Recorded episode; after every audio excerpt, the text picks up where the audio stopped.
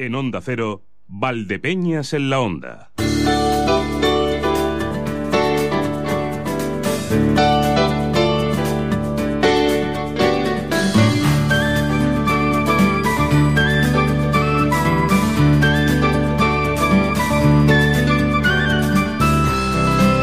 Las 12.30 minutos. Llegamos al final de nuestra semana. Y oigan ustedes, de momento, de momento esa noticia de última hora que nos ha llegado es una noticia importante, pero tampoco podemos tirar eh, las campanas al vuelo, o sea, todavía tenemos que estar muy pendientes de qué es lo que ocurre. Que ETA diga que nos vaya a dar un listado de zulos en otro intento de reactivar el desarme de la banda, nos deja muchas dudas, porque eh, también hubo un momento en que nos dijeron que se iban a desarmar y que lo iban a demostrar, ¿eh? y pusieron sobre una mesa un fusil, dos pistolas, cuatro balas, y dijeron, aquí está todo, señores, y luego hemos ido encontrando zulos por ahí. Pues veremos a ver. Veremos a ver eh, qué es lo que motiva también este movimiento. Ahora hay que tomar esta información con mucha cautela y vayamos paso a paso y poquito a poco. De todas formas, no está mal que se inicie este camino, esperemos que sea de una manera sincera, que le podamos poner un punto y final a aquello del terrorismo que durante tantísimos años nos dejó eh, un montón de víctimas sobre la mesa, un montón de miedo y un montón de odio, y alejemos de una vez ese pasado tóxico de nosotros.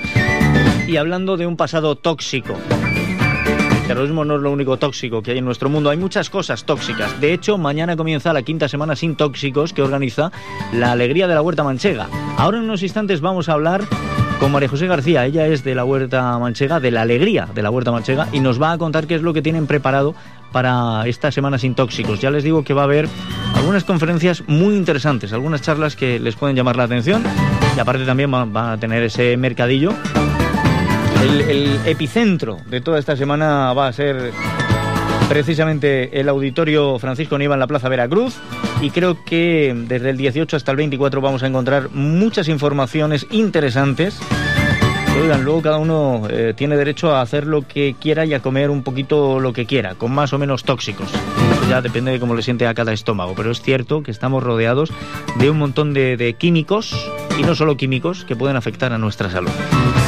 Tendremos tiempo también para hacer reflexión.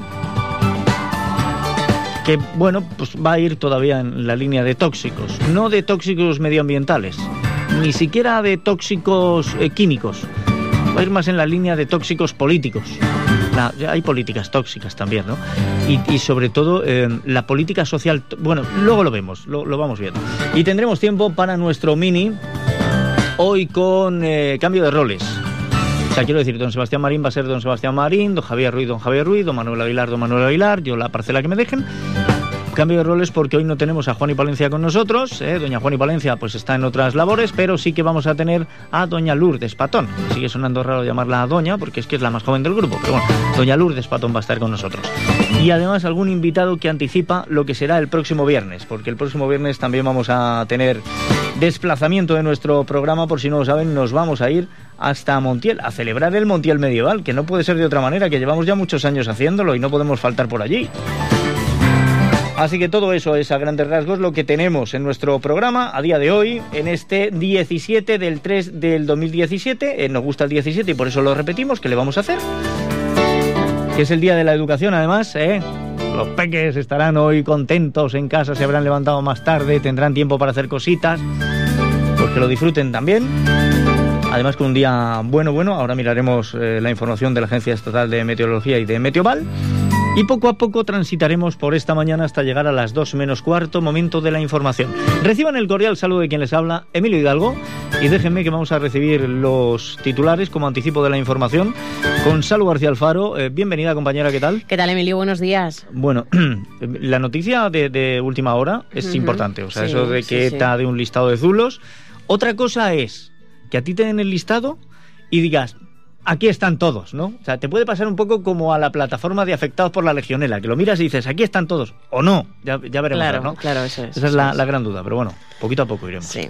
Y la información aquí mucho más cerca, ¿cómo viene? Bueno, viene, viene. 40 trabajadores y trabajadoras de la empresa KLE Servicios Integrales, empresa adjudicataria de los servicios de limpieza del Hospital Gutiérrez Ortega de Ortega y también de los centros de salud de Valdepeñas, bueno, pues se han concentrado esta mañana a las puertas de- del Hospital Valdepeñero para denunciar el retraso en el pago de las nóminas y también exigir el pago de las que se les adeudan. Denuncian retrasos de hasta 15 y 20 días en los abonos de estas nóminas desde hace ya varios meses, los que les dicen, bueno, pues les viene afectando al desarrollo de su vida cotidiana para el pago de hipotecas, alquileres o facturas. A día de hoy apuntan que la empresa no les ha hecho efectivo todavía el pago de la nómina del mes de febrero, hay que recordar que estamos a 17 de marzo, y, y, bueno, no descartan eh, movilizarse, huelga, incluso parón indefinido ante la situación esta, si esta situación continúa.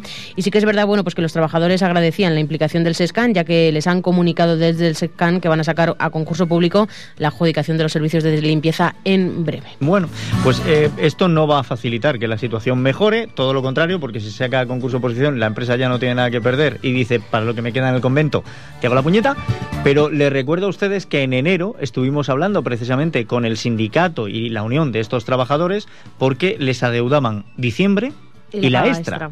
Y para llegar a la conclusión de que se les diera, en un plazo de ocho días se les dieron eh, 12 plazos distintos, se incumplieron todos, tuvo que entrar el, el. SECAN, efectivamente, y a través de esto se comprometieron a cumplir. Y volvemos a estar en las mismas. Bueno, pues es que tienen una palabra potente esta empresa. Sí, porque a todos nos gusta cobrar. a todos nos gusta cobrar. A todos, sí, sí. em, Gra- eh, No nos gusta trabajar de gratis. Es que es el vicio de comer todos los días. Sí. Perdónennos. y de pagar la luz, el, agua, en fin. Sí, a Montoro, en fin, estas en fin, cosas. sí, estas cosas. Eh, Salud García Alfaro, cuéntame más cosas, anda. Te cuento, caliento. bueno, te voy a hablar también del Comité de Empresa del Consorcio de Residuos Sólidos Urbanos de Ciudad Real, que ha convocado una huelga indefinida a partir del 10 de abril, es decir, coincidiendo con la celebración de la Semana Santa.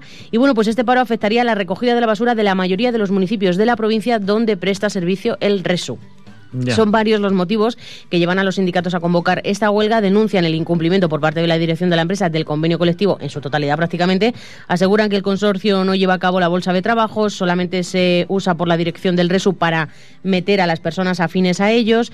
También denuncian el incumplimiento del calendario laboral. Tampoco se cumple la condición de que los equipos de recogida estén formados por uno, mm, un conductor y dos peones. Y además la reposición de personal no se lleva a cabo. Por otra parte, y desde la dirección del consorcio de residuos de Ciudad Real afirman que están en plena negociación con el comité de empresa sobre estos aspectos y que no entienden el anuncio de esta convocatoria de huelga por parte de los sindicatos. El consorcio Resun niega que se esté incumpliendo el convenio colectivo, la legalidad laboral vigente y el calendario laboral y quiere dejar claro también que se está negociando con la parte social la lista de las plazas y las promociones a cubrir durante este año 2017. La cosa es que la huelga está convocada y se va a llevar cabo. En fin, eh, esto es realmente curioso. La pasada semana, recordarán, el día 9 de marzo tuvimos una huelga de la educación y precisamente al día siguiente en el Mini hablábamos de ello y decíamos, no tiene mucho sentido que protestes contra una ley que se va a echar abajo, que ya está en proceso de echarse abajo y que no sabemos lo que va a venir. No tenía mucho sentido. Como no tiene mucho sentido que ahora se convoque una huelga cuando precisamente lo que se está es negociando un nuevo convenio. O sea, eh, están diciendo, es que este convenio que tenemos, que ya se muere, no se cumple. Bueno, pero es que estamos ante uno nuevo. O sea, tengamos un poco de paciencia. A no ser yo siempre pienso en estas cosas. Lo mismo hay elecciones sindicales dentro de poco y se te pasa la fecha de la, de la Semana Santa, que es un buen momento para poner como eslogan, en Semana Santa tu mierda te la recoges tú, ¿no? Una cosa de estas. No sé, pero eh, hay que tener un poquito más de, de conciencia, de cabeza y, y desde luego que el movimiento sindical es muy importante para la defensa de los trabajadores, sus derechos y su posición en el trabajo, un trabajo digno. Eh, Claro que sí, pero a tiempo. O sea, venir ahora a protestar por un convenio que se muere, pues tampoco tiene... no- En fin, más cosas, cuéntame. Te voy a contar que más de 700 personas acudían al Teatro Auditorio Municipal de Valdepeñas a la conferencia que impartía el profesor César Bona, conocido como el mejor profesor de España, por su nominación en el año 2014 a los premios Nobel, por llamarlo de alguna manera, de los profesores. Un reconocimiento que junto a publicaciones con la nueva educación lo han encumbrado como, o como, una, como ser innovador a la hora de enfocar la, la enseñanza. Entonces, bueno, pues hablaremos de eso y de lo que comentaba a estos profesores que asistieron y a toda la gente que, que asistió, que fueron, como digo, más de 700 700 personas. Una charla que ha dejado huella. Eh, sabíamos que se habían repartido todas las invitaciones. Nos contaban precisamente miembros de la Federación de AMPAs de Valdepeñas, aquí en nuestro Valdepeñas en la Onda, que me, parece que eran 766, ¿no? pero se había repartido todo. En absoluto, vamos. Total, total. Había gente incluso en la antena, arriba en el techo, para poder ver algo. Más cosas, cuéntame. Y luego te voy a hablar de, bueno, pues de cultura que tenemos este, este fin de semana. La mentira llega al Gran Teatro de Manzanares. Carlos Hipólito, Natalia Millán, Armando del Río y Mapi Sagaseta. Bueno, pues eh, van a estar en el Gran Teatro de Manzanares este fin de semana eh, ofreciéndoles esta obra de teatro que ha triunfado en todos sitios. Sí, bueno, es que las grandes mentiras a veces triunfan mucho, ¿eh? No hay nada más que iba a decir poner un telediario, sí, o cualquier informativo coger un periódico, anda que no triunfan mentiras. Pero, ¿Más cosas me cuentas? Nada más. Nada más, no. No te rías, que es verdad. Mi informativo no es una mentira. No, no, no, no. no me... Mi informativo lo hago yo y no es mentira. Lo que cuento es lo que hay. Perdóname. No es mentira, es lo que hay. Perdóname porque me has malinterpretado. Cuando hablo de informativos me refiero a nivel nacional. Afortunadamente, a estos niveles tan pequeñitos, pues es más difícil que nos cuenten mentiras, que también nos las cuentan, ¿eh? Sí, sí, que también nos las cuentan. Que también nos las cuentan. O sea, que, lo triste es, bueno, pues eso, el, periodista está en una posición de que hacer su trabajo a veces es una gran indefensión y aunque eh, tengas a una persona delante que te esté mintiendo como un bellaco, no le puedes decir embustero. O sea, Por educación, por, no por otra cosa. Y, porque el derecho a la imagen luego encima te cuesta a ti el dinero. Pero vale. Eh, vamos a dejar que sigas trabajando en la información. ¿eh? Más que nada para que nos cuelen las menores mentiras posibles. Eso es. Y luego ya en un ratito te tenemos por aquí. A la venga, hasta ahora. Gracias, compañera. Estos han sido los titulares que han llegado gracias a Torres Patón Seguros, que tienen una oficina AXA en la calle Real número 1 de Valdepeñas. Este, no hay mentira en esto, o sea, se acercan ustedes a la calle Real número 1, no tiene pérdida. Es una oficina con un cartel azul, letras blancas, pone AXA. Bueno, pues esa es la oficina de Torres Patón Seguros. Hay otra plaquita en la puerta que lo dice. Torres Patón Seguros, oficina AXA. Tal. Pues allí se acercan y van a encontrar seguros de salud, sin copagos, con cobertura vitalicia. Seguros de vida con muchas coberturas para elegir. Seguro de hogar, seguro del coche, seguro para si quieren asegurar, pues yo qué sé, el ordenador, la tablet, el móvil, a la mascota, que es importante tener un seguro de mascotas. Yo esto me enteré gracias a Torres Patón Seguros. Acérquense a la calle Real número 1 o llamen al 926 31 62 61 926 31 62 61. Y dicho esto, ¿qué tiempo nos aguarda? ¿Cómo viene el fin de semana? Hoy ya hemos visto que los cielos están bastante despejados y la temperatura agradable. ¿Pero esto va a continuar?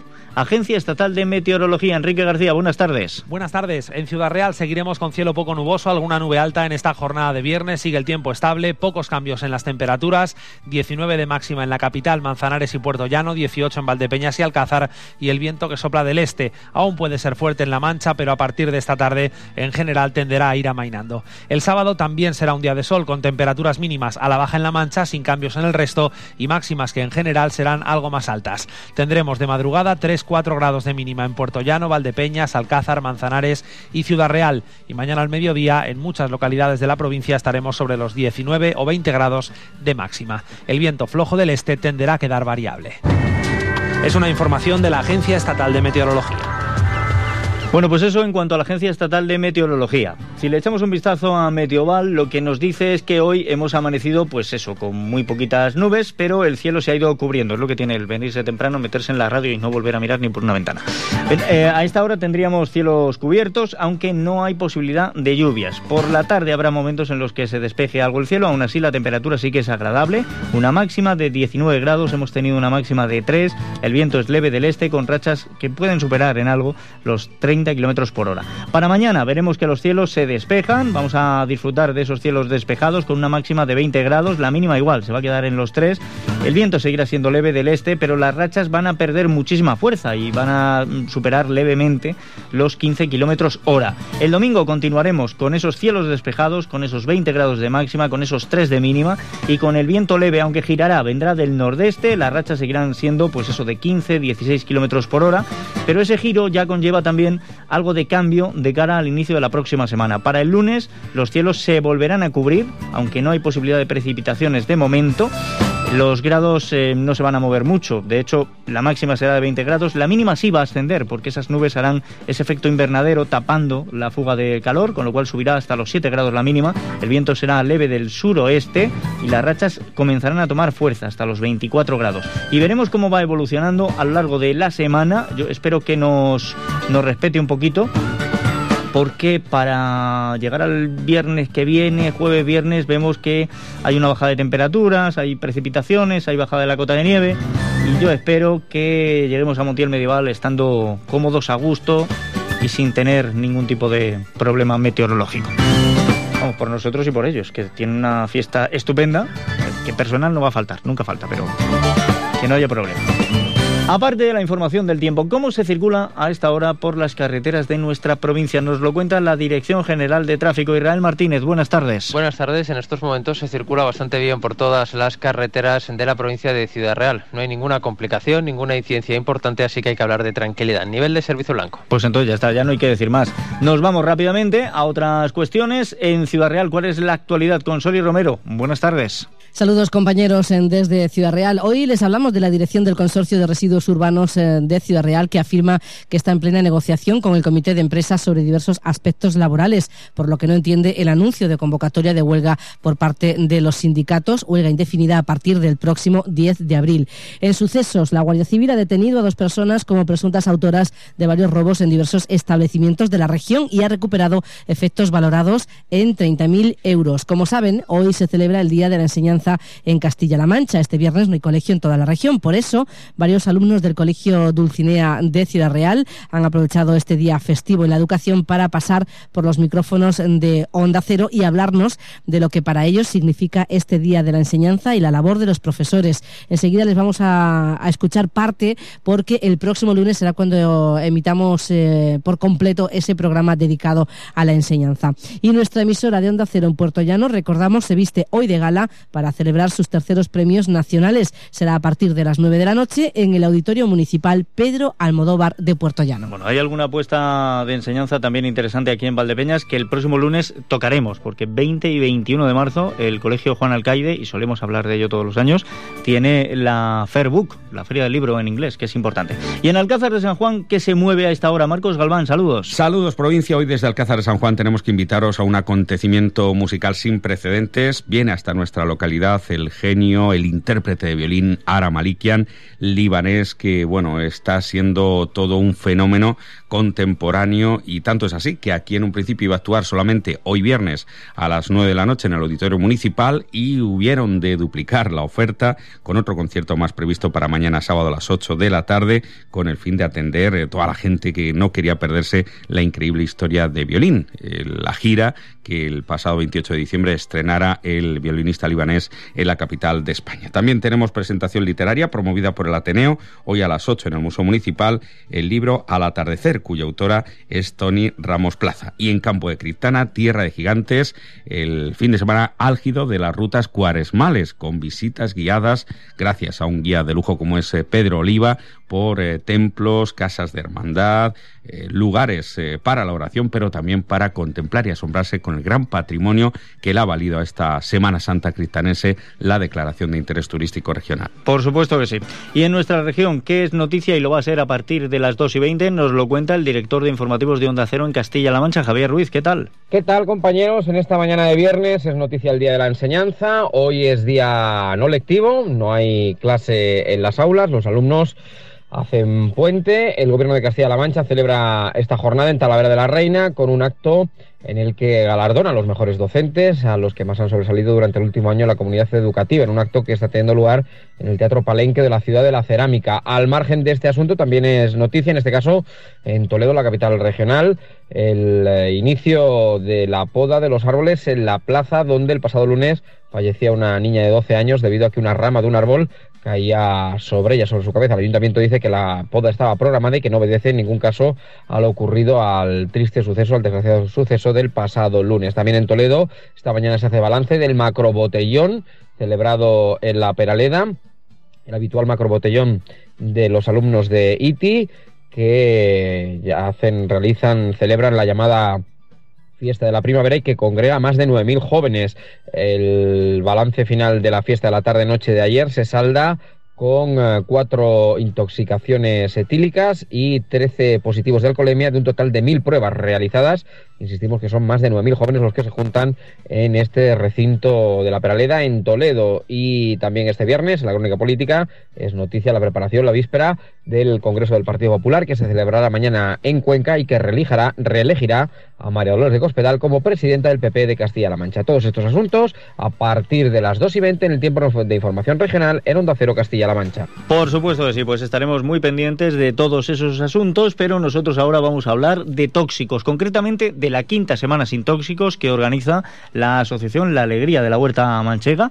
Es una asociación muy especial porque ellos se dedican sobre todo a que tengamos un consumo agroecológico, es decir, huyendo de todos los tóxicos y tienen preparadas actividades a partir de mañana. Déjenme que salude a María José García. María José, ¿qué tal? Hola, buenos días, ¿qué tal? Bueno, ¿qué es lo que nos habéis preparado para esta quinta semana sin tóxicos? Bueno, pues empezamos mañana con un mercadillo en la plazoleta Balbuena como en otras ocasiones, como otros años. Y bueno, pues eh, mañana pues tendremos un mercadillo donde habrá productores de, de la provincia de Ciudad Real eh, que producen en ecológico, eh, productores artesanos de diferentes productos, quesos, chocolates, verduras. también está Caritas con sus productos de comercio justo, jabones, etcétera, etcétera. en ese mercadillo tendremos música en directo eh, para amenizar un poco la jornada. ¿Ecológica también? ¿Eh? ¿Ecológica también? Bueno, que sea que sea divertida y que, y que, amenice la, velada. Eso mañana para arrancar. Sí, mañana a partir de las 11, en la plazoleta. Bien, la, siguiente cita, ¿cuándo llegaría? Pues mira, el martes continuamos en el auditorio Francisco Nieva. Y, y va a venir bueno, una persona, es el director de la Fundación de la Salud Ambiental, eh, con una charla que se titula tal cual, Salud Ambiental como el entorno se enferma, y contactamos con esta fundación porque nos pareció que estaba bueno, realizando un proyecto muy interesante con Afanión, que es una asociación, una asociación del cáncer infantil de Ciudad Real, y estaban investigando cómo, cómo el entorno nos podía enfermar, cómo la, la contaminación medioambiental podía influir en, el cáncer infantil. Y bueno, nos pareció muy interesante, contactamos con esta asociación y en concreto pues se va a hablar de este tema y de otros. Mm. Es, eh, es, bastante polémico el tema, ya te lo, ya te lo anticipo yo, porque eh, eh, se habla precisamente de que barnices, pinturas, prácticamente todo puede desprender tóxicos al, al ambiente y nos puede afectar. yo creo bastante en que sí que hay cosas que nos pueden afectar, mm, pero me temo que a lo mejor se equivocan orientándolo hacia el tema del cáncer infantil, porque ahora mismo la investigación apuesta a que haya más un factor genético, puesto que los niños han tenido poco tiempo de exposición al medio natural, ¿no? Pero sí es cierto que para los demás es un dato que es muy importante. O sea que hay que tenerlo en cuenta. Bueno, incluso la Organización Mundial de la Salud ya está recomendando tener medidas en el. Claro, por, por, supuesto. Y además desde pequeñitos, para que así el día de mañana pues no hayamos estado expuestos a todas estas cosas. Esta charla el día 21. ¿El día 22?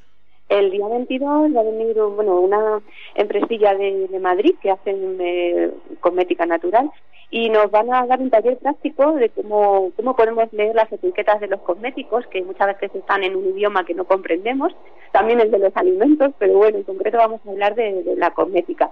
Y entonces, bueno, pues la gente se puede llevar sus propios productos de cosmética que tenga en casa para analizarlos y, bueno, y ver qué es lo que nos estamos echando en nuestra piel. Bien, eh, es muy importante, en la piel y no solo en la piel. Em, si podéis, preguntarles que os cuenten, eh, los dentífricos llevan abajo un cuadradito de color, ¿no? que es negro, azul, verde o rojo. Que os cuenten lo que significan los colores, porque salvo el verde, que es todo natural, el resto hablan de distinta cantidad de químicos, ¿eh? Y, y, tela lo que hay ahí. Es, pues nada, a ver, qué tal. El día 23, ¿qué tenéis? Sí, pues el día 23 viene Julián Ruiz, que es un, él se llama como campesino. Julián Ruiz eh, es un, un agricultor de, Quero, de Toledo, y, y, bueno, nos va a hablar del productor de vinos naturales y de otro tipo de, de productos que, que tiene en el campo, también ajos, eh, y bueno, es agricultor en general. Y bueno, nos va a hablar un poco de, de cómo, de cómo el, el siente el campo, ¿no? Y, y bueno, Julián ha resistido a la industrialización del cultivo y de eh, no utilizar riego en sus viñas, no utiliza la mecanización, tratamientos químicos. y bueno, nos va a hablar un poco de cómo, de cómo ve el sector y de cómo, de cómo él, piensa en ese sentido. Todo un superviviente de la industrialización y, otras cosas, ¿no? Eh, y cómo ha invadido la industria química los cultivos y sobre todo en el vino, pues es importante también que hablemos de esto. Aquí tenemos ejemplos en Valdepeñas de algunas bodegas ecológicas. Claro. ¿Y el 24 con qué cerráis? Y bueno, el 24 pues siempre intentamos hacer alguna actividad para los más pequeños y y a las seis de la tarde vamos a hacer un taller infantil que le hemos llamado Prepara tu merienda sana y cómetela. Entonces, bueno, pues trabajaremos con niños entre 5 y 8 años para, bueno, pues que ellos elaboren su propia merienda y de una manera divertida, pues, eh, pues ver que existen otras opciones para los niños, que no solamente los gusanitos y esas cosas que son fáciles de comer y están muy ricas también, pero pero ah, bueno, tenemos que pensar en el futuro y tenemos que educar también a, los niños en ese sentido. Perfecto. Lo que pasa es que este taller infantil requiere de eh, inscripción. Sí. Eh, hay carteles donde figura el número de WhatsApp, pero vamos, si alguien nos llama aquí a la radio, nosotros facilitamos también ese número de WhatsApp para que hagan las inscripciones. María José, oye, pues muchísimas gracias por habernos atendido y por preparar esta quinta semana sin tóxicos y seguiremos hablando de las semanas sin tóxicos porque yo entiendo que vais a seguir batallando con esto que además es muy importante por nuestra salud. Bueno, en la quinta semana parece que tiene interés por parte de la población, entonces pues continuamos porque vemos que, es importante. Y muchas gracias por darnos este espacio para hablar de, Nada, Nosotros encantados, de verdad. María José, gracias y que vaya todo bien. Muy bien, gracias. Un saludo. Y nosotros vamos a, vamos a emplear estos minutos, no voy a hacer ahora la reflexión, la haré después, unos consejitos, enseguida llegamos a la información, volvemos con reflexión, tendremos nuestro mini, ya vamos corriendo como todos los viernes. Valdepeñas en la onda.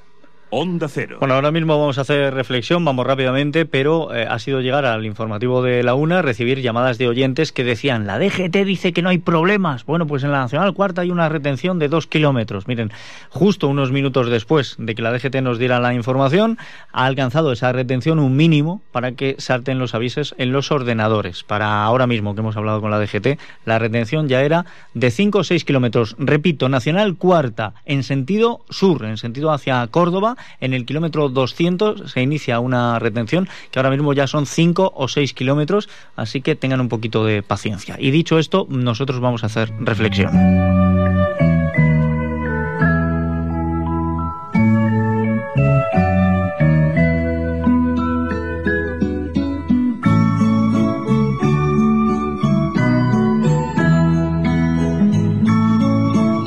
Dejemos de contener el aliento al menos un poco, que al final no ha ganado la extrema derecha en Holanda. Ya veremos qué pasa en Francia, en Alemania. Pero lo que realmente me llama la atención es lo asumido que tenemos los roles. Todos sabemos que la extrema derecha es mala, no nos cabe duda. De hecho, cada vez que se habla de un resurgir de este extremismo en Europa, no podemos dejar de pensar en el nazismo y lo mucho y malo que dejó para no ser olvidado.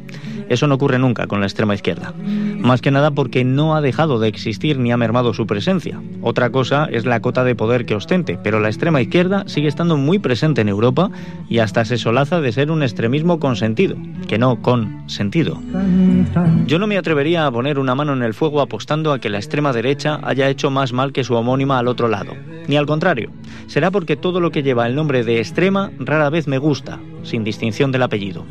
Puede que sea porque muy pocas veces se haya asociado a cosas positivas. Piensen cuánto han escuchado hablar de la extrema bondad, de la extrema belleza, de la extrema humanidad y cuánto han oído de la extrema crueldad, de la extrema violencia y de la extrema maldad. En general los extremos son malos, y eso que lo de generalizar puede ser extremadamente desacertado. Pero me quedo con el pensamiento aristotélico. La virtud siempre está en el punto medio. Sea como fuere, en Holanda la extrema derecha se ha quedado fuera del gobierno. Hasta la hora de los pactos todos han comprendido que hay que alejarse de ellos, y me parece acertado. Supongo que ellos harán alguna manifestación en contra, aunque de momento solo han prometido una dura oposición al gobierno. Y eso tampoco me parece mal. Una dura oposición no tiene por qué ser una oposición canallesca o traicionera, sobre todo si asume que no manda y que su poder de modificación en las políticas del Estado es la que es, mínima. Me pregunto por qué en España no ocurre igual. Quiero decir, aquí hemos visto, en la atomización de la izquierda, cómo algunos se calificaron de extrema izquierda, aunque luego quisieron renunciar al calificativo autoimpuesto. Eso supuso desconfianza por parte de otros partidos y a pesar de los esfuerzos no encontraron quien quisiera posicionarse a su lado para formar gobierno. Salvo Sánchez. Ese sí, pero no era suficiente y no había nadie más con tantas ansias de poder. El caso es que aquellos no prometieron hacer una dura oposición, sino una oposición, sin más sin dibujo ni límites que les pudieran echar en cara. Claro que mejor no decir nada, porque hace un mes, y tras las elecciones internas del partido, su líder, Pablo Iglesias, prometió acatar el mandato de las bases que detalló como unidad y humildad. Y a las pruebas me remito. Con toda humildad, la unidad ha quedado concretada en la eliminación de las voces divergentes que poco a poco se han quedado en la bancada del fondo. Nunca mejor dicho. Tenemos un panorama complicado. Desde hace mucho no ha dejado de ser así, pero nos vamos encontrando y cada vez más con cuestiones injustificables que ya nadie se molesta en denunciar porque nuestra izquierda, extrema y moderada, ha adoctrinado a la sociedad en que son los únicos que dicen que es correcto y que no. El uso de los recursos públicos para cuestiones privadas o de falta de planificación o meteduras de pata es algo condenable, terrible y digno de linchamiento porque empobrece al ciudadano. Salvo cuando tres diputadas de En Marea, Compromís y ERC se marcan un viaje a los Estados Unidos para participar en una comisión jurídica y social de mujeres y una vez allí se percatan de que tenían votación en España. Se gastan 8.100 euros en unos billetes de avión y vuelven para llegar a votar. Los billetes no los van a pagar ni ellas ni sus partidos, sino usted y yo. Y vale que entre todos juntamos 8.100 euros sin mucho esfuerzo, pero ¿por qué? Y sobre todo, ¿por qué los partidos políticos no se quejan? Porque si lo hicieran unos cuantos, el Congreso les giraría la factura, pero lo consideran una anécdota, o mejor, una anecdotita, como las de Chenoa, en tu cara me suena. Pues vayan sumando anecdotitas y verán lo que pasa. El problema de Europa no es la extrema derecha ni la extrema izquierda. El problema de Europa, de España y del mundo es la extrema estupidez que deja que la mierda solo huela en ciertas ocasiones. Y encima hay quien dice que cierta mierda es buena porque le gusta quien la deja a su paso. Pues miren a Donald Trump y díganme que lo suyo no huele. Pero luego vuelvan la mirada a casa y afinen el olfato.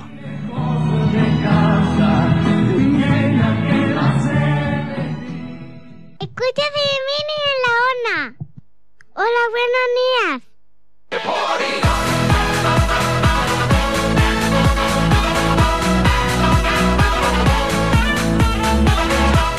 Siguiendo un poco la línea de la actualidad, saben todo lo que está ocurriendo con los ocupas que no ocupan, que el Ayuntamiento de Barcelona, más que ir contra los ocupas, prefiere que la policía se encargue de ayudarlos eh, y está intentando ir contra las empresas que lo desocupan. Nosotros hemos ocupado este espacio. Déjeme que salude al líder de los ocupas, don Sebastián Marín. Bienvenido, ¿qué tal estamos? Pero ¿cómo andamos? Hombre, es otra forma de mirarlo, ¿no? ¿Verdad que sí? Hombre, ya que estamos, ya que estamos, ocupamos.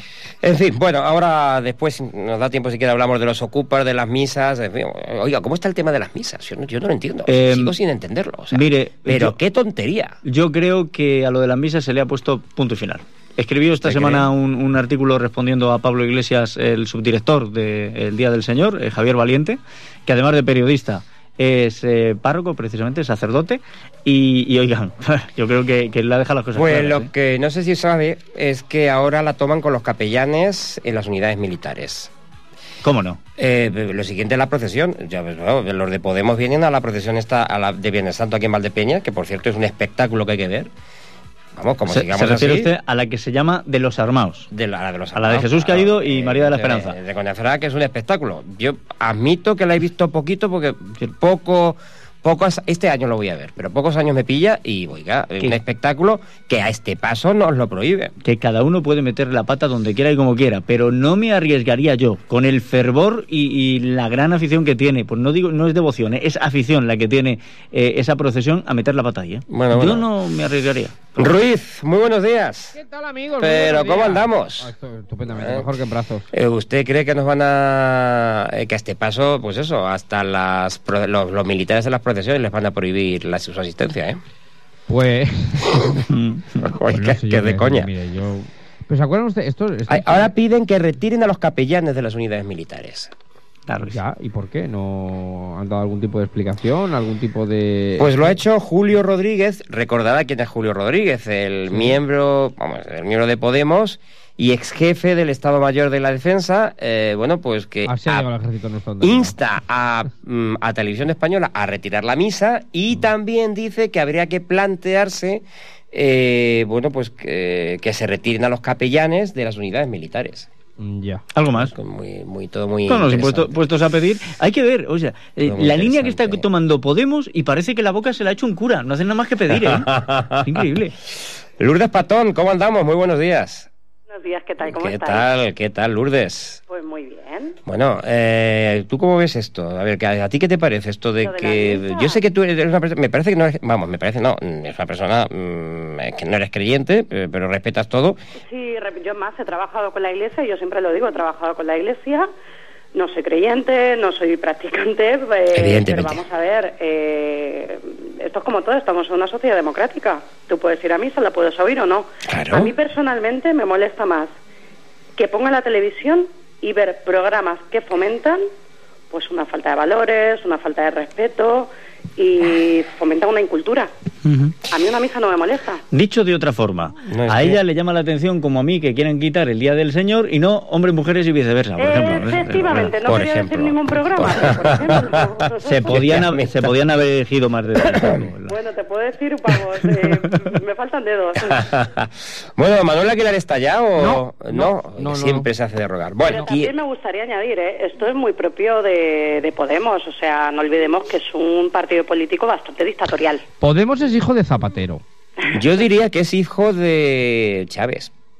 No. ¿Cómo que no? Aquí en Eh, España, bueno, vamos a ¿Cómo ver. que sí, no? ¿Quién ha dicho sí. que no? No, no, ¿Qué no, matrimonio no, no, vamos a ver, eh. vamos a ver, vamos a ver.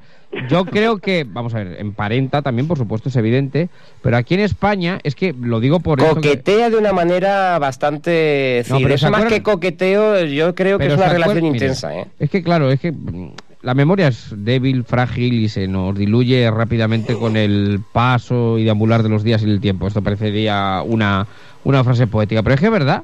Eh, ¿Ustedes no se acuerdan eh, de Zapatero cuando era presidente del gobierno que nombró ministra de Defensa a Carmen Chacón? Sí, Sí, no, por claro. favor. ¿Y ustedes no se acuerdan de que Carmen Chacón como ministra de Defensa cambió el reglamento de, eh, a ver si lo digo, de, de los honores militares? Perfectamente. sí, sí, no se acordamos. Sí, sí, sí, y no se acuerdan ustedes también que eh, prohibió que el ejército rindiera honores, por ejemplo, al paso de la custodia de armas. Oiga, le recuerdo que fue, que fue guindilla durante algunas semanas Sí, ¿eh? sí, en, nuestra sí, trastienda. En fin, eh, es que... Hombre, a mí me parece... Pero, pero la solución me parece bien. Es decir, eh, eh, da pereza como usted... Por cierto, se lo escuché decir el otro día en la tele, ¿eh? que estuvo usted Sí. sembrado. Estuviste sembrado. No hay que decírselo. ¿eh? Eh, ¿Cómo se llama el programa en la tertulia esta de Tercera Castilla-La Mancha? pantalla, Tercera, tercera pantalla. pantalla. Bueno, bueno. Pues no, eh, eh, da No, pero, pereza, eh, da pereza, pero lo que pasa, a mí personalmente me da coraje. Pero ya, dejen, vive y deja vivir. Totalmente. Es que James Bond tampoco Mire, ya gusta. puede saludar a don Manuel, que ya está por aquí, ¿eh? Bueno, yo no sé, don Manuel Aguilar, ¿qué tal? Muy buenos días. Pero bueno, ¿qué hace usted? Cada día tarda más, ¿eh? O nos da plantón. Oiga, es que mire usted, es que eh, estamos trabajando los viernes también y estamos en plena campaña. Eh, de hecho, de aquí a un par de horas empieza el Congreso del Partido Popular a nivel andaluz. Qué valor. Oiga, mañana, yo me voy para Cuenca ahora, porque mañana es el Congreso del PP en Cuenca. Oiga, eh, no, Me voy a solo hay del PP, no hay del PSOE o de... No, ahora son los del PP, ya llegan Ah, los solo del del PSOE. PP. Bueno, bueno. Eh, pues nada. Eh, digo que, Rui- eh, Aguilar, usted esto de Usted que que... tiene menos emoción, que no tenemos a un disco por ahí dando vueltas y eso, pero... Bueno, oiga, le, le mandamos enseguida a Tomás Medina, o sea, no... Si quiere... Yo digo de altura, ¿eh? Moreno Bonilla sigue, repite Sí, entonces. sí, bueno, es el único candidato, si no sale sería un milagro. Es que no hay otro, ¿no? Nah. Bueno, y oiga, y no hay, no hay más candidatos. Es que eh, eso es lo que tiene el Partido Popular. Oiga, pero algún no, otro oye, candidato. Póngase hay. usted, hombre, póngase usted. Pues no, no tengo ninguna gana de, hacer un. Pero, pero sí yo creo que ganaba, Manolo. o la usted es un candidato de altura, ahí sí. Sí, de altura y de volumen, pero no sé yo... Ruiz, eh, en Onda Cero hacemos campaña por Aguilar, ¿eh? Si es Por necesario. favor, pero luego, pero luego presidente del PP de, Casti- de Andalucía, el presidente de, de la Unión Europea. Oiga, hablamos con los compañeros de la sexta noche y que le hagan allí estrella, ¿eh? Claro. Oiga, ¿se dan cuenta que eh, los que salen siempre fastidio de la primaria tienen un apellido parecido? Madina, Medina... Sí, es verdad. Es Sí, verdad. es verdad, es verdad. Sí, sí, sí. Oiga, don Manuel se con, con tertulio en la sexta noche, ¿eh? Hombre, sin lugar a dudas. Eh, no, pero yo creo que sería... Pero sin problema, buen- ¿eh? eh, Ya, eh, ya, ya, sería ya, la ya. pareja de, de Francisco Marduenda. ¿eh? Bueno, bueno, Mire, hay una tertulia política que yo también tengo costumbre de ver de vez en cuando, Sí. en alguna otra cadena, y que es a diario, y el otro día estaban discutiendo de impuestos municipales y digo, eh, hacía falta yo. Claro, padura. Está feo que lo no le diga, quepa pero hacía duda. falta yo. No le quepa duda. Eh, bueno, por cierto, ¿cómo ve usted esto de, bueno, de las misas? Ya sabemos lo que piensa. Estábamos comentando que ahora Podemos quiere eliminar eh, a los capellanes de las unidades militares. Bueno, sí, y, tire- y en vez y en vez de tirar las, las cabras de los campanarios, pues tiramos los curas. Si, si fuera por Podemos realmente esto podría llegar al absurdo. Lo que lo que llama la atención a mí, lo- vamos, lo, lo que, lo, a mí lo que realmente... ¿Y qué hacemos ha- con la Guardia Mora? No, pero es que hablando de eso, es decir, Ah, vamos. lo curioso, a ver, el, el programa... Han hecho a la dos líder. Claro, Sí, sí, sí, totalmente, ve- totalmente. A Un Tripeca- 22% de... Sí, sí, Claro. sí, sí, sí, sí, increíble. Si yo lo único, lo único que siento es que esto no lo lanzaran eh, pues cuando la misa de Valdepeñas, Una- que por cierto, un- un tuvo, de muy buen, lo- eh, tuvo muy buen dato la misa que se retransmitió desde, Sí, desde la, La tengo la grabada iglesia de la- íntegra, ¿eh? Yo también la tengo grabada, además eh, me la vi. Pero es que el otro día no la vi, pero puse la tele, por, por si hacía algo de así de, mm, en fin, de... Sí, por si había corte, ¿no?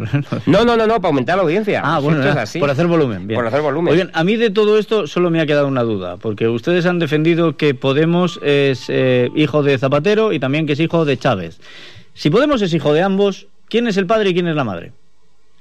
Da igual. Da igual, Da igual, da igual, da igual. No, pero fíjate- Esto es indiferente, yo creo. Está bueno, claro. no, uno se habría puesto de parto. Lo que pasa que fíjese usted, la tuerca, que ya sabe por quién, eh, en fin, quién la financia, parte de ella y tal, bueno, pues habría que ver quién defiende, o sea, qué es lo que defiende la política de aquellos que financian la tuerca. Es decir, eh, ahí sí que se prohíbe, al, eh, est- eh, están penados los homosexuales, ahí sí que, mm, en Pero fin, eso- eso se los le derechos preguntó, de la mujer... eh, Eso se le preguntó a Pablo Iglesias Sí, en sí. un acto que cómo podían estar a favor de las cosas que estaban y luego tener un programa no financiado por puedes Irán. tener una mano ancha y otra, No. y otra cerrada. Él dijo literalmente que política es cabalgar contradicciones. En fin.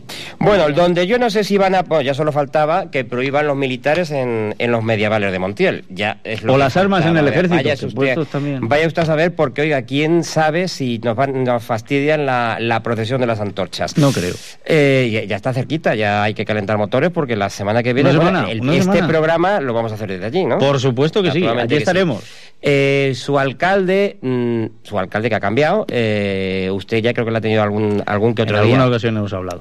Eh, déjeme que salude a, a Raúl Valero, que es el alcalde, el nuevo alcalde de Montiel. Eh, yo no sé si estaría de acuerdo, ¿no? Que, que se prohíban, eh, oiga, ¿por qué no? Los, los- los militares en, estaría bien, eh, también los militares en, en alguna de las, eh, por ejemplo, las, en las antorchas. Don Raúl, don Raúl Valero, ¿qué tal? ¿Cómo, cómo estamos? Buenos días. Hola, buenos días, ¿qué tal? Pues mira, Bueno, aquí. pro- las, prohibimos los uniformes militares también en el medieval de Montiel.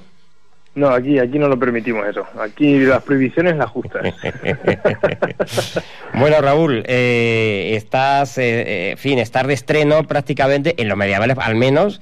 eh, lo que pasa es que yo eh, llevas ya en el ayuntamiento desde, desde las últimas elecciones, ¿no es así?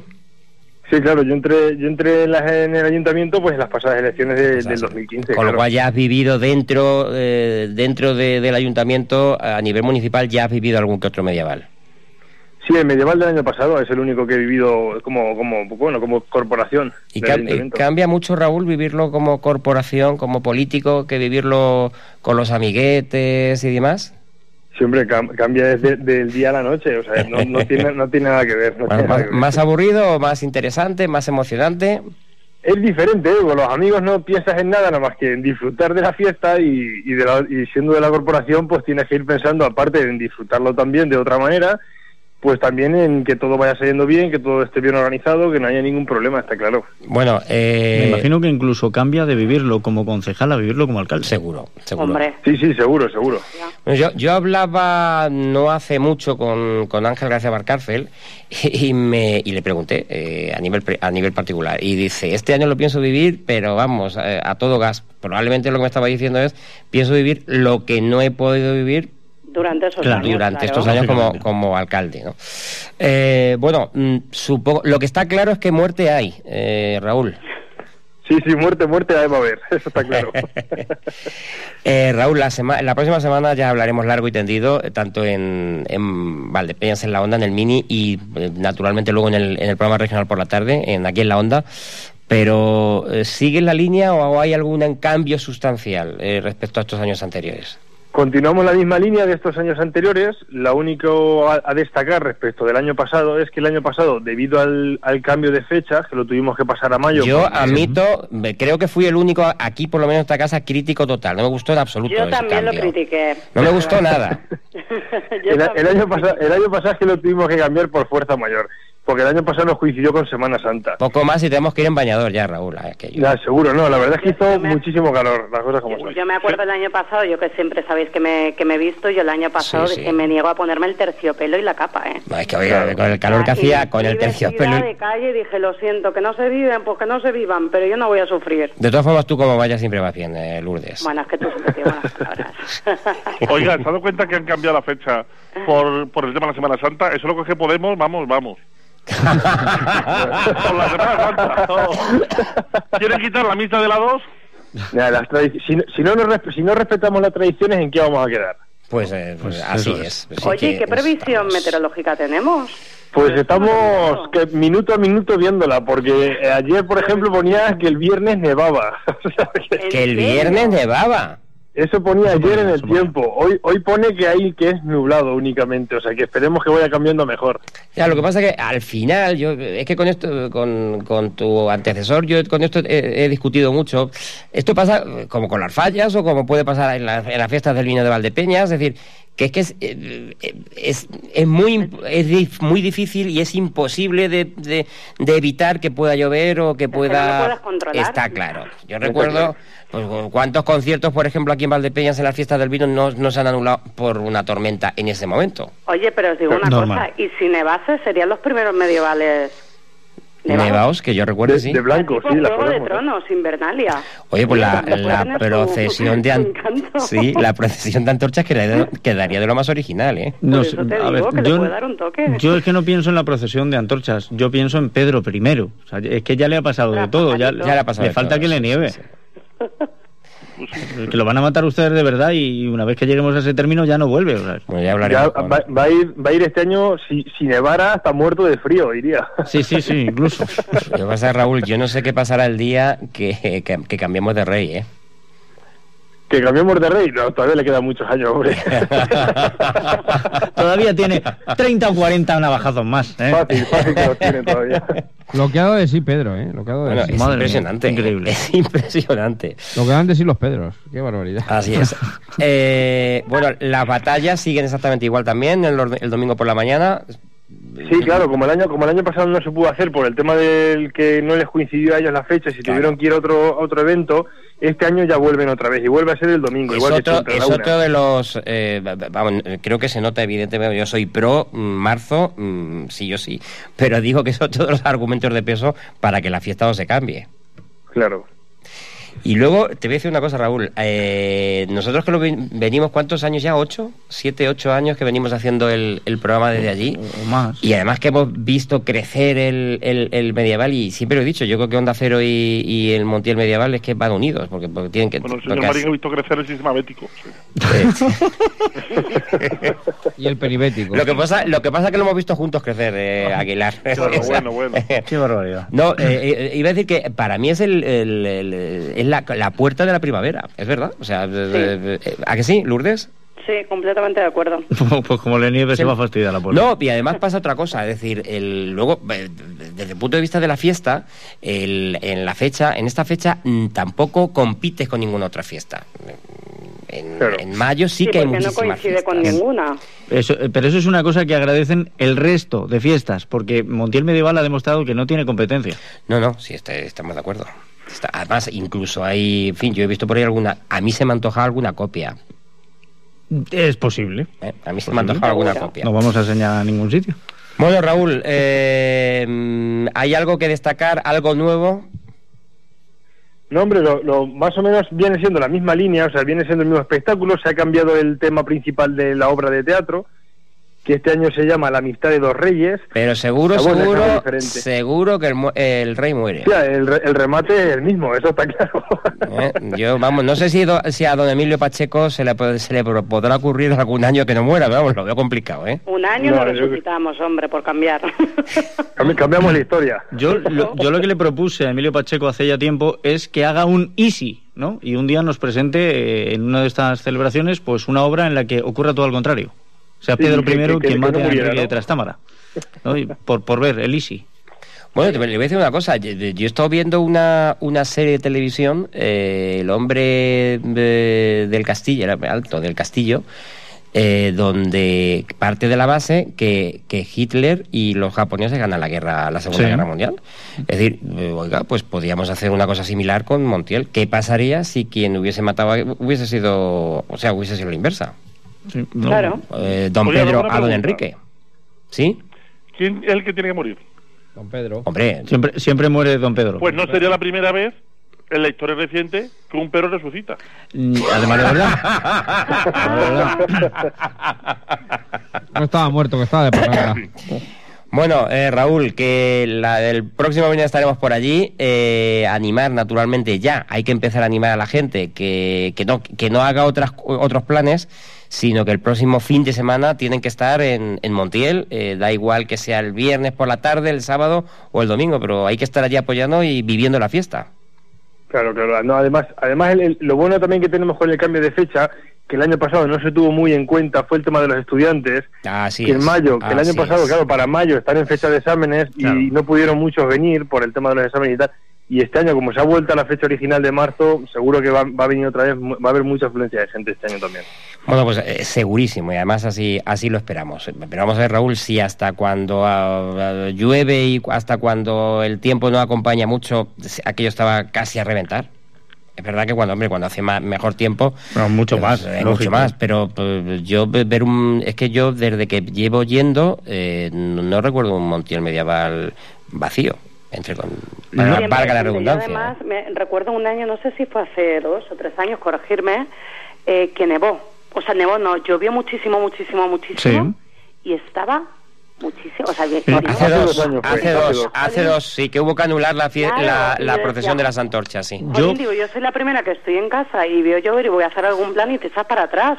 O sea, que yo creo que Montiel Medieval, a pesar de que puede haber mm, peor, mejor tiempo, la gente se anima muchísimo. Lourdes, las fallas son ahora y, y, eh, ya estás viendo, pero tan pronto nieva como estamos a 30 grados, como ocurrió. Sí, sí, sa- sí. O sea, que es que esto, eh, esto puede ocurrir. Pero fíjate, Lourdes, yo eh, llevo unos años que lo que hago es tomarle el pulso a Montiel Medieval y es una buena manera de tomarle el pulso en las últimas horas del domingo.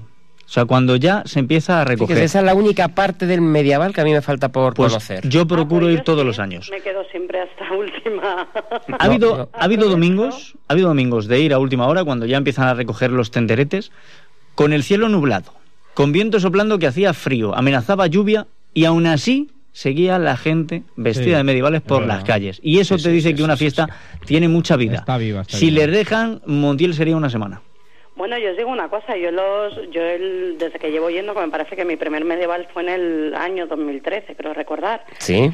eh, yo siempre iba y venía pues pues a cosas, lo típico, y dice, bueno, me tomo una cervecita, tal, y yo siempre aprovechaba que me iba con mi padre, decía, yo bebo, y él que conduzca, porque mi padre no bebo, y este año he dicho, esto se acaba, oye, me, me he cogido una casa rural para todo el, el medieval. Como tiene que ser, Lourdes, sí, señor. Hombre. Como tiene que ser. Comodidad con mucho tiempo, ¿eh? Con muchísimo tiempo.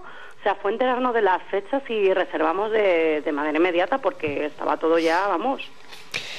Bueno, pues ya lo saben, eh, no hagan muchos planes o háganlos, pero para ir a, a Montiel el, el próximo fin de semana, Onda Cero estará allí, estará el viernes por la mañana en- con nuestro programa, con eh, Valdepeñas en la Onda, y naturalmente aquí en la Onda a partir de las 7 de la tarde. ¿No es así, Ruiz? Hombre, pero por favor, pero vamos. podía que- faltar. La duda ofende. Si no, no hay Montiel medieval. Nos deja, nos deja, Raúl, nos deja el sillón del alcalde. Sí, hombre, para vosotros lo que haga falta.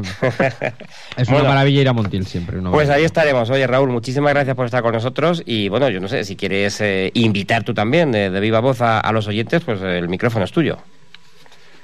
Bueno, pues desde aquí, desde Montiel, os invitamos a todos los oyentes y a todos, porque se haga extensiva, que la invitación a Montiel Medieval, que seguro que el que venga no se va a arrepentir de haber venido aquí a estas fiestas. No se van a arrepentir. Y van a repetir, además. Sin lugar a dudas, y repetirán, así es. Raúl, muchísimas gracias por estar con nosotros. A vosotros. Un abrazo. Un Hasta abrazo. luego. alcalde. Hasta luego. Pues ahí Hasta estaba luego. Raúl Valero, el, el nuevo alcalde de, de Montiel. Bueno, vamos con, con otros temas. eh, Ah, pero hay más temas. Así que seguimos hablando de la misa. No, no, eh, prefiero seguir hablando de Montiel. no. No, sí, sí, desde luego. Porque, oiga, hay- asuntos que, como usted decía, Ruiz, es que da mucha pereza, ¿eh?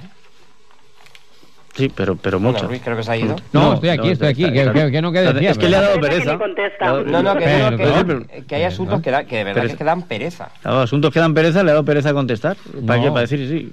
Pero pues, ¿con qué vamos? ¿Con el Día del Señor? ¿Con qué vamos? No, no, no, no, Estaba, estaba con el tema del Día del Señor, pero Con, te- bueno. con temas que dan pereza. Eh, bueno, vamos a ver. Una cosa, es que no hay ningún argumento válido que se... Vamos a ver, es que eh, dice, no, es que hay que... eh, Claro, es que el otro día me pusieron a Pili Mili de frente, eh, enfrente, eh, al, al señor Llorente de Podemos y al señor Crespo de Izquierda Unida. Y oiga, pues ¿qué quiere que le diga? Es que eh, quizá a lo mejor me pase cuatro pueblos, pero aburren. No, aburren completamente. Yo le- vi muy moderado, ¿eh? Habló por... ¿Yo? Sí, sí, usted. Pues menos mal, porque le dije que aburría. No, pero bueno, eh, tampoco, pero fue, fue de los que menos habló. Únicamente lo que pasa que eh, habló, vio y sentenció. No, es que vamos a ver, además ahora que el Papa es de Podemos, es que no tiene sentido, joder. un Papa que tiene. es que hablar de su cuerda, que es de los suyos, no, ahora van y dicen, vamos a quitar el día del Señor. No, Sí, pe- y lo que a mí me llama la atención es que el resto de programas religiosos que hay, que los hay antes y que no sé si después, pero antes eh, los hay, eh, de, eso, en es- de eso no hablan, no se meten. Vamos a ver, ellos dicen, por afinar el tiro, que eh, ¿por qué hay que retransmitir un acontecimiento católico? Porque es verdad que ahí está, hay un programa que es de la religión judía, otro de la religión musulmana, y están últimas preguntas que hace nuestra compañera María Ángeles Fernández, que lo lleva haciendo muchísimos años, y luego ya después el Día del Señor, ¿no? Y de- el testimonio me parece que dura cinco minutos. En total hora y media eh, bueno, eh, de religión católica o, o de un programa eh, católico. Eh, pero oiga, mire usted, es que eh, en la Constitución se, re- se recoge que España efectivamente es un Estado confesional, pero con mayoría católica y que Sí, se claro, atenderá a los claro. acuerdos que Hoy por la hoy- Santa hoy Sede. por hoy es así, es hoy por hoy es así. Le digo, también y la prueba el es partido mayoritario en los programas estos que no ven nadie de los espacios electorales, pues el que el, el, el, go- Es el- que por el la que misma está gobierno claro, sí, sí. tiene más eh, espacio electoral que el que tiene eh, mucho menos escaños, o sea, Otra cosa- proporcionalidad. proporcionalidad, Otra cosa es que debatamos un momento determinado, porque además es que como, como lo mezclan todo, pues eh, al final... Mire. Otra cosa es que debatamos de los privilegios de la iglesia, si de pagar IBI, no de pagar IBI, Sí, pero de mire, tal. le Esas voy a son decir, otras si yo puedo- además... puedo debatir- Oiga, puedo- Ruiz, Ruiz, Diga. una cosilla. Eh, mire, hay, hay luz porque hay, porque hay oscuridad. Hay día porque hay noche. Sí. Y la iglesia tiene privilegios como no pagar IBI, porque entre otras cosas mantiene eh, el nivel de caritas Claro, que tiene ah, la iglesia. claro, Si tuviera que hacerlo la, la, la, la administración, le digo yo que en España habría alguien que muere de además- Que no me tiene usted que convencer, pero, digo que son... Sí, no, no, pero- es que pero- también se planteó, como me ha citado Marín, el, el- Claro. en la tertulia del otro día, que se mezclan churras con merinas y ahí se, se mezclan... Todo al final huele a un anticlericalismo, Totalmente. pero, pero Total- rancio. pero mire, y al final es que totalmente. volvemos a darle Pero- la razón a Baroja. Este país se pasa la vida o delante o detrás de los curas, delante de la procesión, detrás persiguiéndolos. Está claro, pero mire, luego además No tiene pero- que no tiene sentido. Eh, do- don Javier, sí, y esto no es convencer, pero yo creo que son eh, cosas que hay que contar también porque habrá gente en la audiencia que quizá no lo sepa. Eh, la, la religión católica o el catolicismo, la iglesia, vaya, eh, mm, las propiedades que tiene se convierten en patrimonio de la humanidad. ¿Alguna otra religión cumple con eso? Pues no ¿Cierto? sé, Yo no lo sé. Resulta, y, y- nunca, y esto... nunca había caído, ¿eh? Bien, Sí, a, sí, a es los verdad. curas, a los curas eh, no les duelen prendas en decirlo. Eh, cuando llega alguien y dice, pues le voy a traer una medallita, una cadena de oro a la Virgen, eh, dicen, no, mejor dinero. Sí, Porque eso es una cosa que queda ahí, que es que no se puede tocar, es, es patrimonio de la humanidad. Ellos encima son salvaguarda del patrimonio de la humanidad. Pero, pero fíjese, Vamos a ver. eh, una buena reflexión, eh, Emilio. Pero eh, volviendo al tema de la iglesia, es que, el, eh, mire, Mon- si mi madre Irene no puede ir a misa, mi madre no que ha estado un seis Oiga, meses mi sin poder salir de casa. mi madre, al igual que la misa abuela- y no puede, pues la ve por la tele. Efectivamente, Claro, pero es que mi madre, al ¿Y igual que la abuela pero- de Lourdes, que Sí, son hermanas, claro. eh, oiga, eh, la abuela de Lourdes, y, eh, no creo que se enfade, pues es religiosa 100%. Bueno, bueno, sí, sí, sí. Es Pero así. bueno, y la- y Y la- mi- No me voy a pero es que mi ma- no, pero es que mi madre le pasa exactamente igual. Pero Y ¿se cree sin- usted que a y- Podemos le importa su madre y la suya? Nada, No, no, pero- mayor que le importa oiga, a Carmena y que a pero- no le molesta más. Pero ¿sabe lo que ocurre? Que- Manolo, si es que tú no, eh, creo que has sentado después. Eh, yo- yo- era lo que decía antes, vamos a ver, a mí es que mi- yo no soy católica, pero a mí no me molesta poner la tele y oye, pues hay misa, pues cambio de cadena. Claro, está pero claro. sí que me molesta encender mi tele y ver programas que fomentan lo que tenemos. A mí no me gusta el cotilleo. Y, pero no entiendo que le guste, que le guste, que yo cambio de canal y ya está. Que sí, que estamos de acuerdo. Pero luego, fíjate, eh, Lourdes, y eso es un tema que, que- que te- en un momento dado, eh, por, por, por, por tu profesión, eh, eh, puedes reflexionar sobre ello.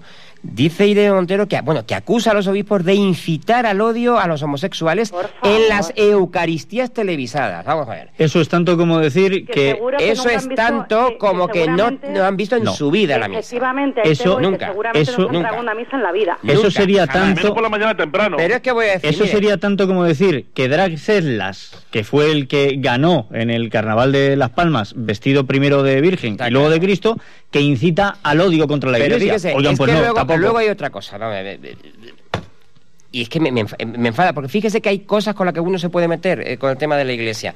Pero mire, yo cuando voy a misa, y, voy eh, con cierta frecuencia, eh, mm, nunca, jamás he oído un sermón, una homilía que, que- que- que se meta ni con eh, ni con los de una religión, ni con los homosexuales, ni con las lesbianas. No, no, yo- yo no. me O sea, a mí me han, a mí me han enseñado el respeto. Lo mismo. ¿Perdón? que yo que he ido a muchos, o sea, yo estuve en un colegio de monjas Sí, donde sí, la misa era prácticamente a diario y se rezaba rosario a diario. Claro, con razón, Eh, con Yo he razón. estado en Perú y he tenido que ir por respeto con las personas con las que trabajaba a misa y me iba a misa porque soy respetuosa, aunque no crea. Y jamás he oído Claro, ese tipo porque, de cosas. porque yo, si No sé escuchas hay- además... si no encuer- sé si hay tanto cambio de un año, o sea, que yo recuerde del 2012 ahora, hombre, pues muy locos han tenido que volver los señores No, sacerdotes para o yo no sé si es que voy a, a- a unas homilías que son muy normalitas y no me entero de dónde están los polémicos, porque O sea, chicos, a mí me es que gustaría no lo que, sé. si eso de verdad es Tampoco así, estoy todos los días que en los misa, pero vamos. que lo digan de Podemos lo demuestren. Lo dijo tal sacerdote A tal hora, día, en tal día, sitio. claro. Entonces yo soy la primera que digo, pues lleva razón usted. Que sí, que sí, yo también. buscamos por yo internet también. está todo. Bien, yo estoy convencido, Pero estoy que con- lo busquen ellos, yo no tengo tiempo para eh, buscar eh, esta. No, no, no, que nos digan dónde y lo buscamos. Bien, estoy, estoy convencido, estoy convencido de que habrá gente que haya hecho manifestaciones de ese tipo. tiene tiempo. Porque también en el catolicismo Eh. hay extremistas. Pero ¿por qué del catolicismo siempre tenemos que estar buscando el extremismo? Ponerlo como ejemplo de qué es la generalidad y condenarlo. Y con el Islam radical pretendemos decir que no, eso es una tontería, eso no es nada. No, No hay valor, ustedes. no hay valor. Eh, eh, tendremos que No criticar hay todos los valor. extremismos. No lo hay. No, No, no, hay no, valor. no hay lo que hay- no no, hay no, no, valor. no, no, y no lo hay, Y, me claro voy a no lo hay. y sé que piso un charco Venga, bastante complicado. Tenemos que cerrar. eh, Pero es que no hay valor porque, eh, en fin, hay una facción, una facción más grande o más pequeña, probablemente pequeña, muy pequeña, del Islam, de eh, la religión musulmana, que hoy día, siglo XXI, sigue matando en nombre de Alá. Eh, entonces ya meterse contra esa religión, que pregunten en Charlie Hebdo, que pregunten en otros sitios, ya como que da más caguita. Claro, pero vamos a ver. Da más canguelo. El, el Entonces, presidente. el contra presi- eso, contra eso, más permisividad. Por eso, por eso me tengo que poner. Ya, ya, es que claro, Venga, tengo usted- concluya. Concluyo. Por cuando se habla, por ejemplo, del velo islámico, y me voy a meter en otro, en otro charco. Uy, madre, No, es muy peligroso. pero es que No, el velo no, no. islámico es que el velo islámico, yo no puedo estar a favor del velo islámico Yo porque tampoco. es impuesto. Es impuesto, claro. impuesto. Si fuera voluntario, Y como sí, es impuesto, no lo puedo permitir Javier, ni, tolera- ni tolerar. Y te añado, y te añado, a mí, que esté un crucifijo en donde sea, no me hace ningún tipo de daño. Pero que haya una señora que esté con un velo, que el velo para mí significa que viola mis derechos como mujer, Y ya un burka ya ni, con- ni, ni- contamos. porque a mí un crucifijo que me dice, pues nada, pues oye, pues ya está. A mí no me hace daño, a mí no, no pisa mis derechos. Es por lo que simboliza, es por lo que simboliza, Pero sí. Es un metimiento. velo Está claro. simboliza eso. Bueno, nos vamos al que no me cine. historias. Chicos, que nos vamos al cine. Eh, a los ¿Cómo no? multicines Valdepeñas, eh, que como siempre están los mejores estrenos. las Oiga, qué gran películas. película El Fundador, véanla, No véanla, el El Fundador, oiga, véanla, la historia del fundador de McDonald's. McDonald's. Lo que, Ah, lo, vale, vale, vale, vale, lo vale, que de verdad importa, que además es Sí. benéfica íntegramente. Sí, sí, es Qué verdad. gran película. No, pues fíjese- Oiga, qué maravilla para haberlo hecho sin ninguna intención de cobrar nada. Es una maravilla de película. ¿eh? Mm, eh, estuve a punto de ir y luego me, me metí en otra sala. Sin Eh, intención de cobrar nada, lo mismo que van que sale bolsa. seguro. Bueno, No, no, igual no, igual no. Bueno, lo que la verdad importa, la de McDonald's, eh, bueno, la, la- la ya no está. ¿Qué tenemos, qué estrenos tenemos además? Pues hay tres estrenos bárbaros este fin de semana, van a disfrutar, así que hace un poco de frío, disfruten de los cines en Valdepeña. Con porque mire, primero tenemos una película donde tenemos un barrio marginal Estamos hablando de homosexualidad, de acoso escolar, de drogas, de violencia en, en el barrio y eh, drogadicción en la familia. Eh, si, si esto lo sumas todo, ¿qué es lo que te puede pasar peor? Pues que Donald Trump sea presidente. Pero claro, aquí estamos hablando de los años 80 y por tanto la película es la que ganó el Oscar a Mejor Película, Moonlight una película de la que, por supuesto, la raza negra es la que invade porque es sobre ese drama de unos barrios marginales negros con homosexualidad por medio en los años 80 y 90, pero la verdad es que la película, eh, habiendo sido de corto presupuesto, eh, es un drama que se deja ver tremendamente bien. ¿Más? Es una película que hiere ¿eh? en algunos momentos. Dura. Sí, sí, sí. Después tenemos una película española también, fíjese, Ferraz para Pedro Sánchez, la ejecutiva de Podemos para el Rejón o el despacho de Rivera para Rajoy después de lo de ayer. Efectivamente, la película se llama Zona Hostil. Ah, sí, sí. y es una película de Adolfo Martínez con Ariana Gil, con, con, con, con Roberto Álamo, con Raúl Mérida. Ahí está la de la guerra, sí. sí. Justo, la de la guerra que está en Afganistán y que Antonio Garrido al final intenta hacer un rescate absolutamente desproporcionado de, una, de un helicóptero y un, y un convoy americano que han caído en medio del desierto. Y el tercer estreno basada en reales, multifines Valdepeñas. Y el tercer el estreno que es el que va a arrasar, que sin lugar a sitio, fíjese, es un sitio donde una chica entra como salvadora, al final quiere quedarse, pero los demás quieren sacarla. Tranquilo que no se usa nadie en Ferraz, sino La Bella y la Bestia. Hombre, la película de, buena. de, de- de- de personajes originales, no dibujos animados, que bonita. recrea aquella famosa película del año 92, que como Qué digo estuvo ahí realmente en todo lo alto. Oiga, esa- bueno, pues Bueno, esta película vamos, es extraordinaria. Esa sí la voy a ver. Me han regalado por el Día del Padre entradas para el domingo. Bueno, para verla. bueno. ¡Qué bien! ¡Qué bien, don Emilio! Bueno, que nos vamos. ¡Qué lujo, dos huelgas, señor! dos huelgas que me, que me preocupan. Una del servicio de recogida de basuras en la provincia de Ciudad Real a partir del 10 de abril, que hablaremos de ello si es que esto sigue. Y, oiga, y la de dobladores de, de- que deja sin emisión esta semana el capítulo de estreno de Big Bang Theory. Vaya. Y también va a afectar al de Walking Dead. O sea, no puedo tremendo. con esa serie, No. con Big Bang. No, No, a mí me encanta. a mí me encanta. Me encanta. A mí me me encanta. encanta. No puedo. Me encanta. ¿Ves? La que no puedo es de Walking Lo de Dead. Penny, Penny, Penny, me Pues, saca de sí, mi casilla. Sí, sí, a mí también. Eso sí, pero luego es muy Penny. buena. Que nos vamos. Penny, Sí, sí. Penny. Lourdes, en, en algo teníamos que no coincidir. Bueno, ya un, era beso, hora. un beso, Lourdes. un beso para todos. y adiós. esta tarde, ¿dónde? Aquí, ¿dónde va a ser? En Onda Cero, en la Y Onda. ahora... Espere, espere, espere, espere. Salud. Venga. Salud. ¿Quién, Ruiz? Salud. Salud, García Alfaro. La escuchamos con Hidalgo. Hasta luego. Adiós.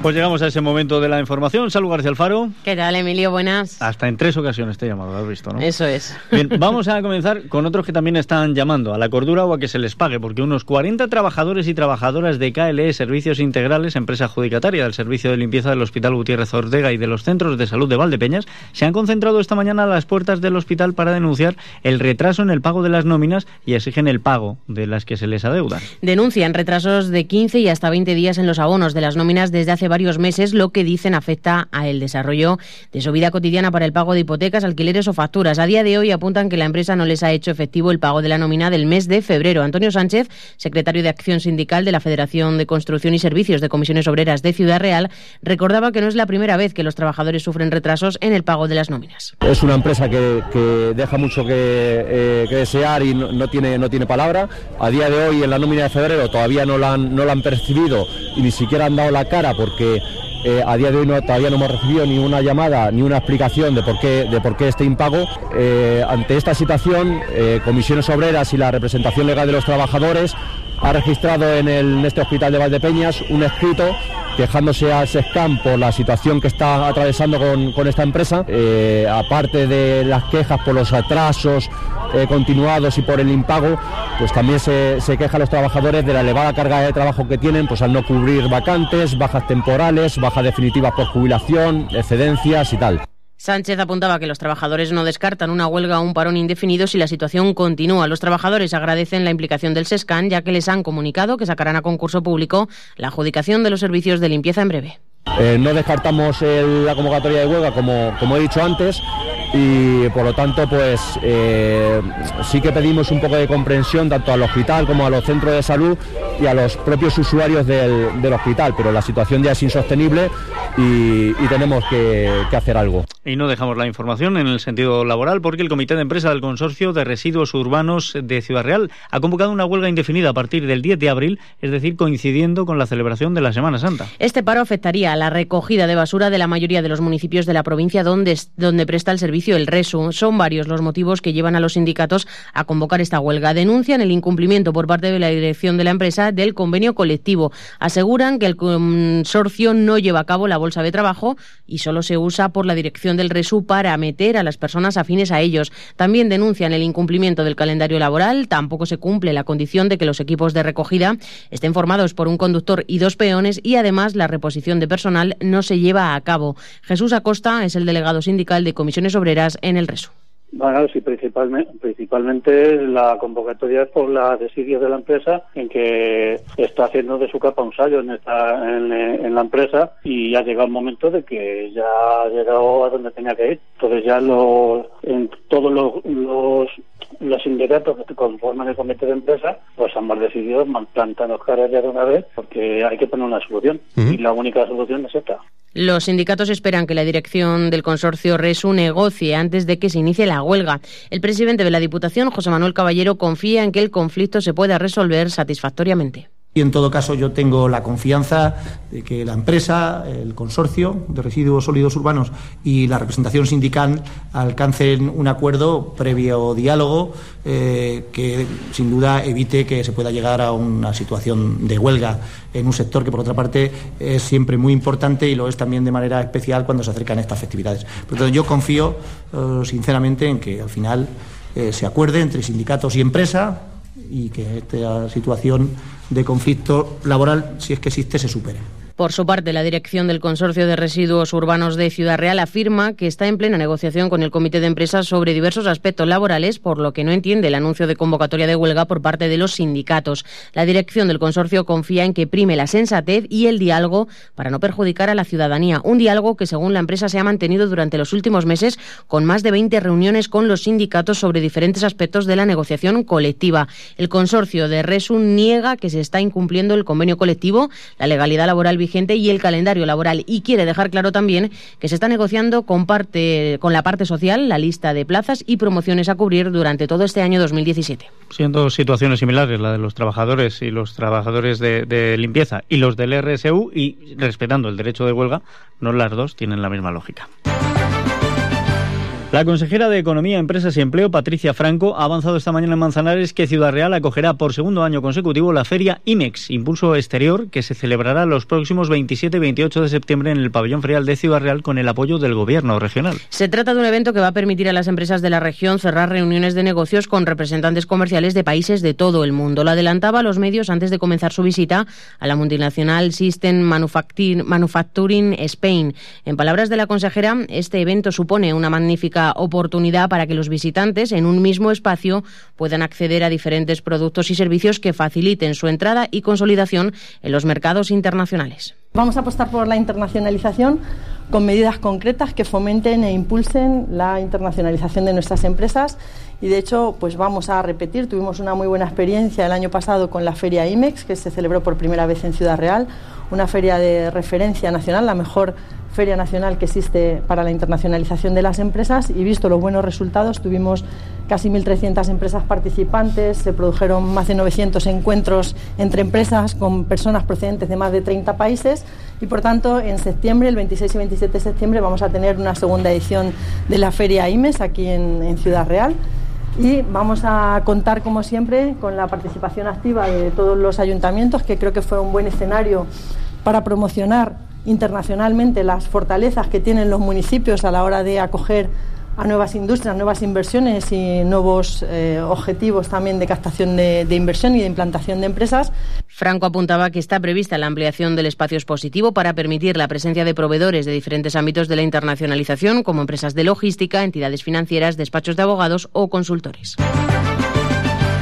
La una y 55 minutos. Una patrulla multará con hasta 300 euros a los dueños de perros que no recojan los excrementos en Valdepeñas. El Ayuntamiento de Valdepeñas ha creado esta patrulla denominada Unidad para la Protección del Medio Ambiente que va a vigilar y va a sancionar este tipo de actitudes. Desde el próximo lunes 20 de marzo, Amparo Crespo, concejal de Medio Ambiente, destacaba que el afán del Ayuntamiento no es recaudatorio, sino acabar con la mala imagen y el perjuicio a los viandantes. Las multas podrían ascender a los 300 euros. Nuestro afán no es el recaudatorio.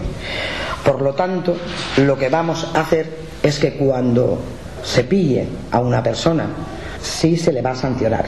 Vamos a hacerlo de un modo bastante simbólico con 50 euros. Eso sí, que si esta misma persona volviera otra vez a ser sorprendido en esta mala práctica, ya subiría a 150 euros la sanción. Y si se reiterara una tercera vez, llegaría a ser de 300 euros. Crespo apuntaba que los 300 euros de multa podrían incrementarse hasta los 2.500 euros si se comprueba que se ha incurrido en faltas muy graves como que el animal no lleve bozal, si se trata de una raza potencialmente peligrosa o si no lleva correa de acuerdo con la normativa del ayuntamiento. La unidad de protección del medio ambiente puesta en marcha por la policía local estará compuesta por cinco agentes, según explicaba la concejal de Seguridad Ciudadana y Tráfico, Ana Rosa Ruiz. Estos cinco agentes irán rotando en diferentes horas del día, podrán ir de paisano, podrán ir uniformados eh, debidamente y bueno, lo que se van a dedicar es a hacer recorridos por toda la localidad para proponer para sanción aquellos casos en los que corresponda. Desde aquí también me gustaría aprovechar para hacer un llamamiento a la ciudadanía. Eh, pueden llamar al número totalmente gratuito al 092 allí a Policía Local cuando conozcan de algún caso totalmente anónimo es cuestión de llamar, explicarlo en policía local, decir la zona y decir el horario y, y bueno, pues se tendrá en cuenta para hacer el debido seguimiento. Está claro, la cuantía de la multa va a depender de que tengamos una buena actitud o una actitud de... En fin, ya me entienden. Más de 700 personas acudían al Teatro Auditorio Municipal de Valdepeñas a la conferencia que ha impartido el profesor César Bona, conocido como el mejor profesor de España por su nominación en 2014 al Global Teacher Prize, el premio Nobel de los profesores. Un reconocimiento que junto a publicaciones como La Nueva Educación lo han encumbrado por su innovadora manera de enfocar la enseñanza. Al acto organizado por la Federación de AMPAS y por el Ayuntamiento de Valdepeñas asistía el alcalde Jesús Martín, que se mostraba sorprendido por la capacidad de convocatoria de este ponente. Martín destacaba la talla de Bona, al que calificaba como gurú de la educación y resaltaba la importancia de adaptarse a los nuevos lenguajes de los tiempos y de la educación. Por otro lado, también tenía palabras de agradecimiento para los profesores que han sabido mantener, decía, la calidad de los servicios, como la educación o la sanidad en tiempos de crisis. Yo quiero poner aquí en valor que en Valdepeñas, en Castilla-La Mancha y en el conjunto del país, el hecho de que los ciudadanos, a través de nuestros hijos, no hayamos notado esos recortes, se obedece única y exclusivamente a la profesionalidad de los profesores y de las profesoras que, haciendo un discurso posiblemente mítico, allí donde no estaban las armas, pusieron a disposición de la educación sus pechos. Así que agradecerles y felicitarme de que Valdepeñas tenga una respuesta como esta para un mundo eh, tan particular y tan sensible como es el de la educación. Por su parte, César Bona subrayaba que apuesta por dar voz a los niños, por escuchar e invitarles también a participar en la sociedad para cambiar el mundo en el que vivimos, que es la clave, ha dicho, de la escuela. Sobre todo sí que apuesto por dar voz a, dar voz a los niños, por escuchar, porque, por invitarles a participar en la sociedad e intentar cambiar para bien el mundo donde, donde vivimos. Yo creo que eso es una de las claves también de la escuela. Creo que seamos conscientes de que hemos educar, de educar seres sociales, que no podemos seguir viendo a los niños y niñas como recipientes que tenemos que, llenar y que tienen mucho que ofrecer. Los, verbos escuchar y compartir yo creo que son los más importantes en educación, tanto para los adultos como para los niños. Y terminamos hoy nuestra información hablando de la mentira que llega al Gran Teatro de Manzanares con Carlos Hipólito, Natalia Millán, Armando del Río y Mapi Sagaseta. Lo hará este sábado a las 8 de la tarde. La obra que dirige Claudio Tolcachir es un juego de mentiras y verdades que nos dirige a un sorprendente final. Alicia sorprende al marido de su mejor amiga con otra mujer. Debe contárselo. Con este dilema comienza esta función, que es un auténtico tratado sobre la vida conyugal. Cada mentira que se cuenta tiene una consecuencia dentro de la relación que no tendrá vuelta atrás. El precio de la entrada son 10 euros en la taquilla del teatro hasta una hora antes de la función. Así llegamos al final, acabamos esta semana, por lo menos en lo que a la radio se refiere, pero el lunes a partir de las 8 y 20 tienen toda la información con Salud García Alfaro. Que pases un buen fin de semana. Igualmente, hasta entonces. Y ustedes también. Ahora llegan Noticias Mediodía.